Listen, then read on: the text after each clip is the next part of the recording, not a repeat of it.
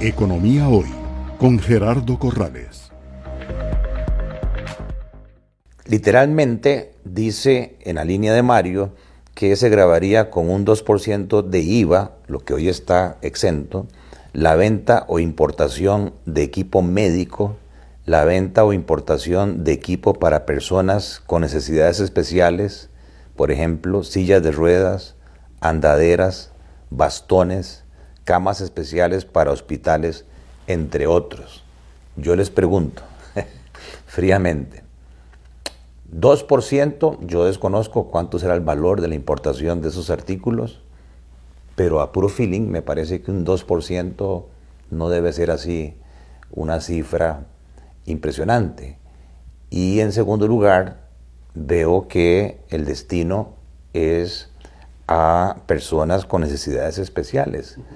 Entonces, desde el punto de vista financiero y político y social, ¿cuál es la lógica de haber metido esto? O sea, que, logran más que un gran ruido alrededor del proyecto, porque como decía Mario, no es una exoneración que uno diga, pues sí, importación de vehículos de lujo, sí, sí, quiten esa exoneración, ¿verdad? Aquí estamos hablando de gente que realmente lo necesita. El presidente decía en una conferencia de prensa que está demostrado que las personas de bajos ingresos reciben estos equipos de la caja del Seguro Social y que es la gente de mayores ingresos la que hace compra de estos artículos. No lo sé, o sea, ¿cuál es su opinión?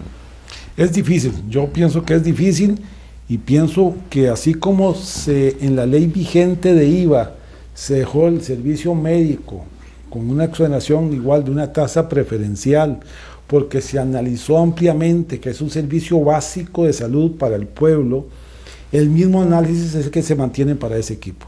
Y creo que no hay hoy un argumento nuevo para grabarlo y todavía con una tasa de 2% que no creo que sea importante para los ingresos del Estado y que más bien perjudique a gente que tiene alguna discapacidad y que le puede estar generando imposibilidad de contar con esa silla, con ese bastón a tiempo, si no tendrá que ahorrar antes porque le puede costar un poco más caro. O sea, lo cierto es que si aclaran esto, eh, realmente para las personas costarricenses que viajan al exterior, los tiquetes le van a costar más caros, del 8 al 13% sobre el 10% del valor del tiquete. Va a haber un incremento y por lo tanto mayor recaudación también. Así es, así es. Lo mismo que la madera. Lo mismo que la madera y lo mismo que los vehículos arrendados, pero que no lo está adquiriendo nadie. Economía hoy, democratizando la educación financiera.